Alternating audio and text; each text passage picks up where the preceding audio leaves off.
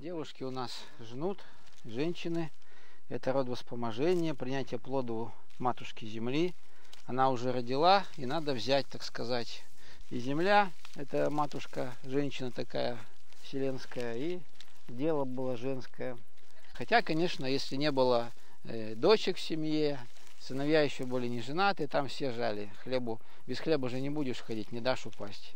И вот в Кузаранде, ну это на восточном берегу Занежья.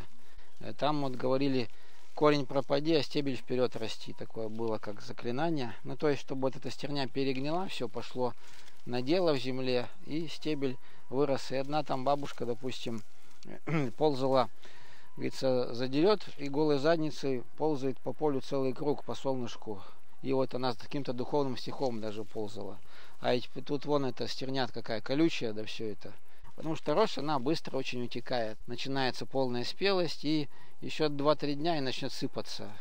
Открываются колоски, и все зерно начинает утекать от малейшей тряски, от ветра. Чтобы не было ни урожая, нельзя было сноп с места на место переносить. Вот где вот он начат, сноп, так и туда и складывать. И вообще вязали как бы вечером снопы, и тогда пели как раз. Во-первых, вечерний воздух, он голос раздает. Вот эти протяжные песни. За жатвой же тут петь в наклонку сложно. На сенокосе вообще не пели. Нельзя было как-то там, по-моему, через полосу перебегать перед жницами. Но все это вот на, на удачу, на прибыток рассчитано.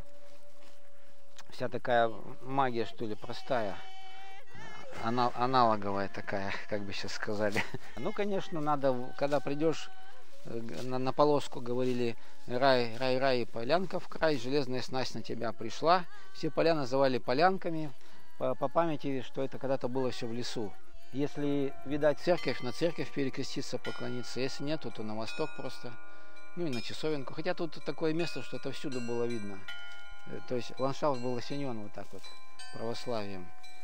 И это всюду можно было и поклониться, и в том числе и рыбку ловить, эти, допустим, неводы, и всякие тони свои искали, места рыболовные тоже по крестам были приметы, допустим, два креста у часовен соседних там сходятся, и где-то вот тут, значит, у тебя луда, где у тебя э, рыбное место куневое, или тоня, где дно гладкое, можно не вот тащить. Потому что каждое дело надо начинать благословясь, или у родителей, или у Бога.